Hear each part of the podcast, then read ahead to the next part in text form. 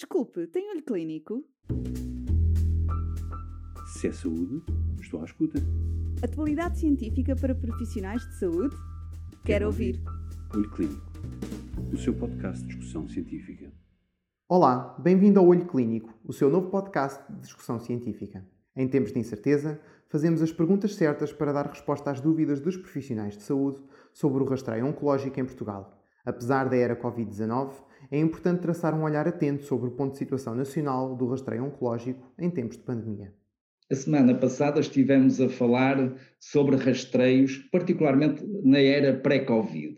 Só que nós estamos a atravessar esta pandemia, esta pandemia trouxe uma alteração na organização dos cuidados de saúde e isto teve implicações também a nível do rastreio.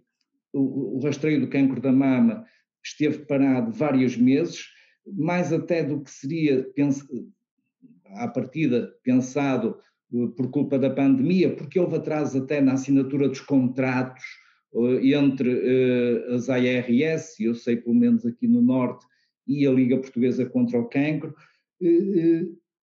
Professor Vítor, como é que nós podemos, como é que nós podemos agora adiantar, entre aspas, uh, o rastreio no caso do cancro da mama.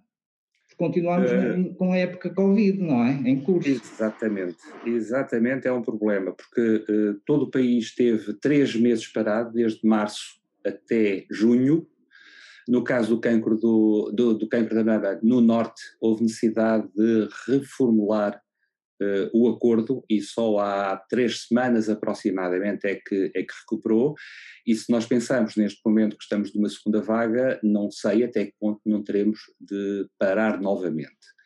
De qualquer maneira, o rastreio de câncer da mama uh, será o que está em melhores condições, porque há aqui um ponto fundamental que é a operacionalização, apesar de ser baseada nas listas dos centros de saúde, listas do utentes dos centros de saúde, como imediatamente é feita em unidades de mamografia móveis e fixas, portanto não são feitas dentro do centro de saúde fisicamente, eh, há uma maleabilidade muito grande, há um distanciamento físico e da uhum. parte, de, neste caso da Liga e dos governos regionais de Açores e da Madeira e no Algarve da ARS, há alguma maleabilidade operacional.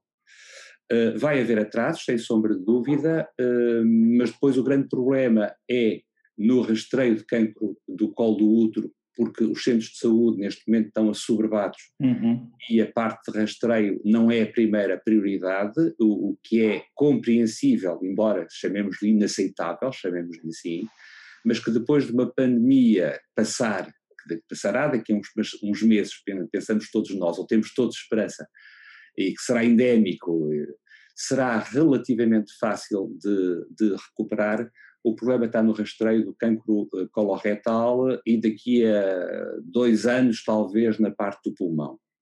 No rastreio de cancro do coloretal, eu tenho uma opinião que não é totalmente de acordo com as uhum. autoridades uhum. uh, atuais.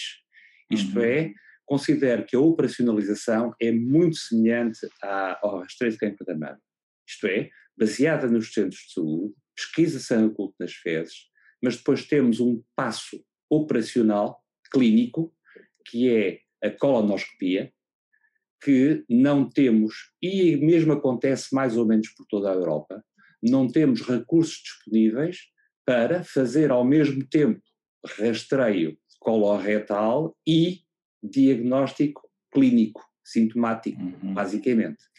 Portanto, na minha opinião, na uhum. opinião pessoal, uh, temos que arranjar um processo que permita eventualmente a saída do indivíduo para a colonoscopia do Serviço Nacional de Saúde em termos físicos, atenção, tem que ser controlado sempre pelo Serviço Nacional de Saúde com todos os critérios de qualidade, de garantia de qualidade, obviamente, mas de alguma forma arranjar um processo que os retire do circuito operacional para depois voltar novamente ao Serviço Nacional de Saúde. Os recursos não, para, para a população toda, não existem. Portanto, isto tem que ser feito por clusters geográficos, por clusters populacionais, de modo a que nesses clusters haja sobretudo cancros detectados em rastreio e depois isto Uhum. avançar, tal como se fez no cancro da mama, Uhum. arran- avançar tipo manchas de petróleo. E contiguidade concilia, contiguidade espacial. Mas tendo sempre em atenção que as pessoas, os utentes, os rastreados, têm que ter imediatamente resposta, e a resposta a nível de cólon e reto, resposta clínica, terapêutica, cirúrgica, é muito mais eh, difícil do que a parte de terapêutica em termos de mama, o que nos coloca problemas adicionais. Agora, em termos de Covid, nesta altura, vamos ter de estar a trabalhar muito devagarinho com isso, com isso que vai ter em termos de pandemia, de, de, de impacto. E acha que é, é esta, esta solução que, que, falou e com a qual eu também concordo em grande medida, poderia ou vai ter que ser também uma solução, por exemplo, para o rastreio do cancro de pulmão, sendo que esse normalmente é preconizado apenas para grupos de risco, mas também requer maquinaria pesada, requer tempo, coisa que os recursos do Serviço Nacional de Saúde neste momento não possuem, nem sequer para fazer o diagnóstico da doença, quanto mais para estar a fazer rastreio. Eu vejo com grande dificuldade o rastreio de cancro de pulmão e também só o vejo uh, inserido neste tipo de metodologia uhum. que falámos de mama claro. e de colo, coloretal, porque no fundo o rastreio de cancro de pulmão tem neste momento um problema gravíssimo em termos, de, em termos operacionais, que é a quando, enorme quantidade de falsos positivos uhum. que o teste, uh, o, assim, o TAC de baixa dose vai colocar, e portanto em vez de termos uma aflição, chamemos-lhe assim, uma colonoscopia ou uma endo, ou, ou, eco, eco, etc., vamos ter de ter o indivíduo em vigilância, em monitorização, como, sendo eles a grande maioria, falsos positivos. Se calhar, se calhar daqui a dois ou três anos já teremos uma inteligência artificial que nos consiga ler melhor os taques e sim, sim, fazer sim, os diagnósticos, não é? Exato, aliás, na mama também uh, vamos ter e, portanto, quando eu falo em dois anos é uma convicção pessoal, empírica, uhum. obviamente, uhum. mas tem a ver com tudo aquilo que, que, que, que, tem que acontecer. E depois temos o problema que é, vamos ter de utilizar também unidades móveis, tal como o rastreio de cancro da mama, uhum. unidades móveis, chamemos de contentores, que não são móveis, mas são transportáveis de um lado para o outro, uh, para uh, se fazer esta, esta, estas taques, mas sempre com o princípio base, que é o princípio base do rastreio.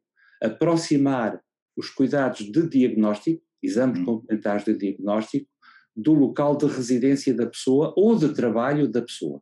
Isso é fundamental, porque no fundo nós temos um país desigual, geograficamente, e nós temos que levar, e é um dos princípios do rastreio, levar os exames complementares de diagnóstico, os recursos diagnósticos para, para junto das populações.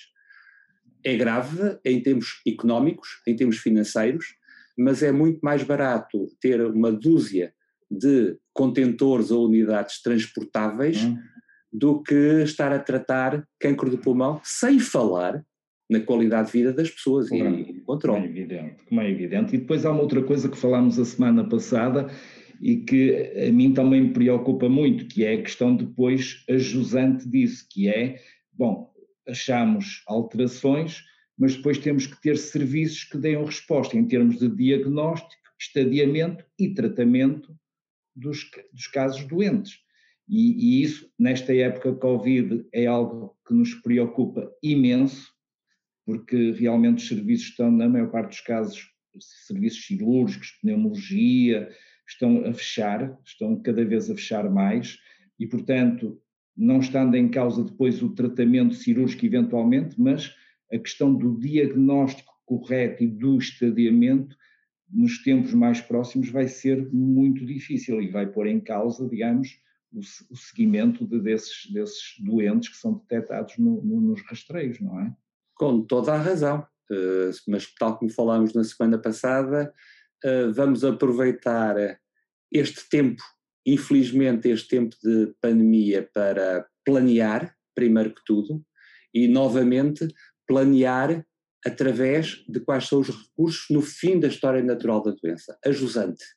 E Claro. ver o que é que existe, se faltar alguma coisa, começar a fazer esse reequipamento, tanto de- em termos de investimento, também em termos de pessoal, de modo a que quando a pandemia passar, eu continuo sempre a falar que a pandemia vai passar, ou pelo menos vai tornar-se endémica, uh, de modo a termos capacidade de novamente operacionalizar, planear a jusante, operacionalizar a montante.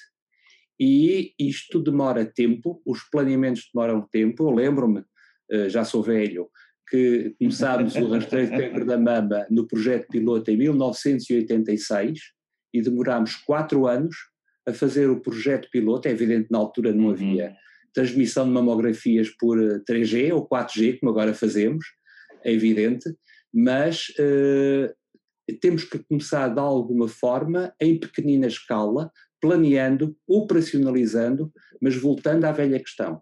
Os programas têm que ser sustentáveis ao longo do tempo, tanto em termos uhum. financeiros, como em termos clínicos, como em termos de recursos.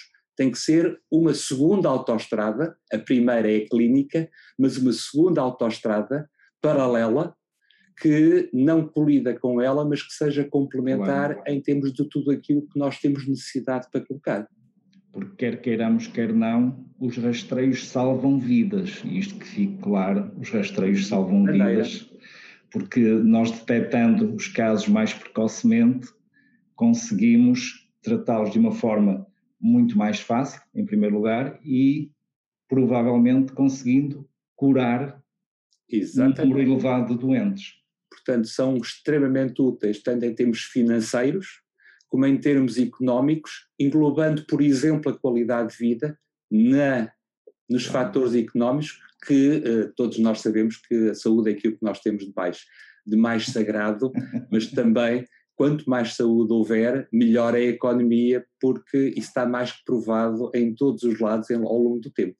Claro. Professor Vítor, é um gosto imenso poder conversar consigo e espero que possamos repetir isto mais vezes num futuro próximo. Igualmente. Um abraço, muito obrigado. Se é saúde, estou à escuta. Atualidade científica para profissionais de saúde? Quero, Quero ouvir. ouvir. Olho Clínico, o seu podcast de discussão científica.